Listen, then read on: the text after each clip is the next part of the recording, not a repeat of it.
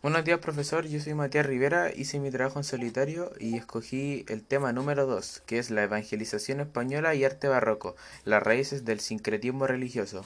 Bueno, comienzo. La evangelización fue el proceso que, conducido por la Iglesia española, permitió la conversación masiva de los indígenas americanos al cristianismo.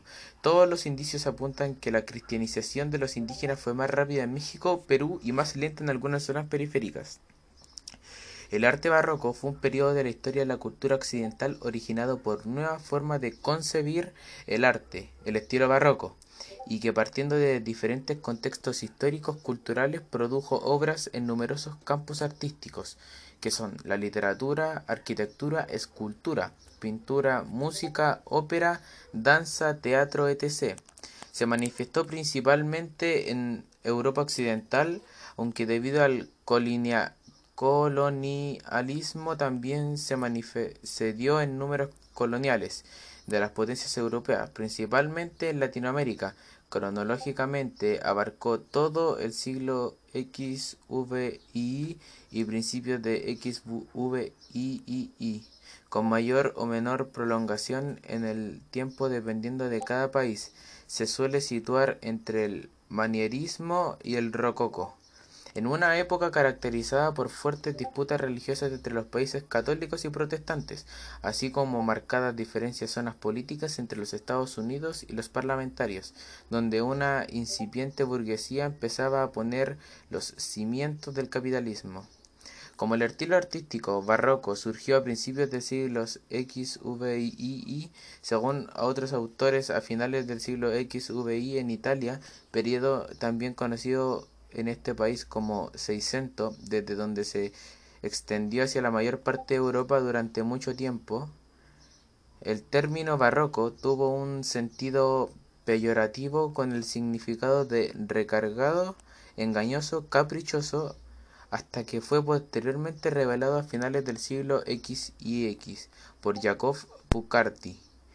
En el siglo XX, por el Benedetto Croce y Eugenio Dors, algunos historiadores dividen el arte barroco en periodos primitivos entre 1583 y 1630, maduros o plenos que son que fueron creados desde 1630 a 1680. El, el tardío. Bueno, el sincretismo es un término empleado en antropología cultural y en estudios de religión comparadas para referirse a la hibridación o amalgama de dos o más tradiciones culturales. También se utiliza en alusión a la cultura o la religiosidad para resaltar su carácter de fusión y asimilación de elementos diferentes. El proceso de sincretización religiosa debe desarrollarse de la manera de unas debe desarrollarse a la manera de una simbiosis en la que dos cultos se mantengan. Pero esta simbiosis no se debe entender como la consecución de cohabitación de las tradiciones implicadas.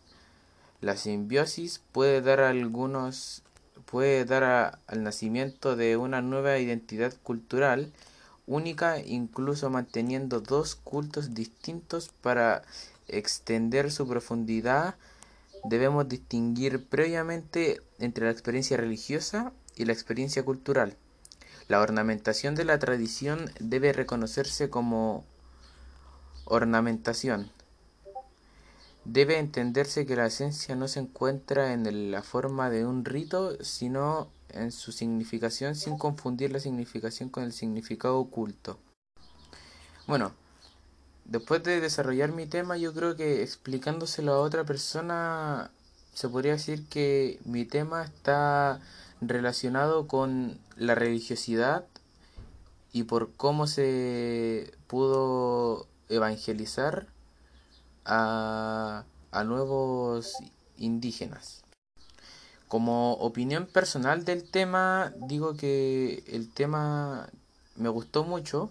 Siento que aprendí mucho más sobre el pasado y cómo fue que se evangelizó a, a las razas anteriores o, o cómo se evangelizó a los indígenas. ¿Y por qué es importante estudiarlo? Mm, sería importante estudiar este tema porque aprendes sobre la evangelización, el nuevo arte y cómo fue la religiosidad en los siglos pasados.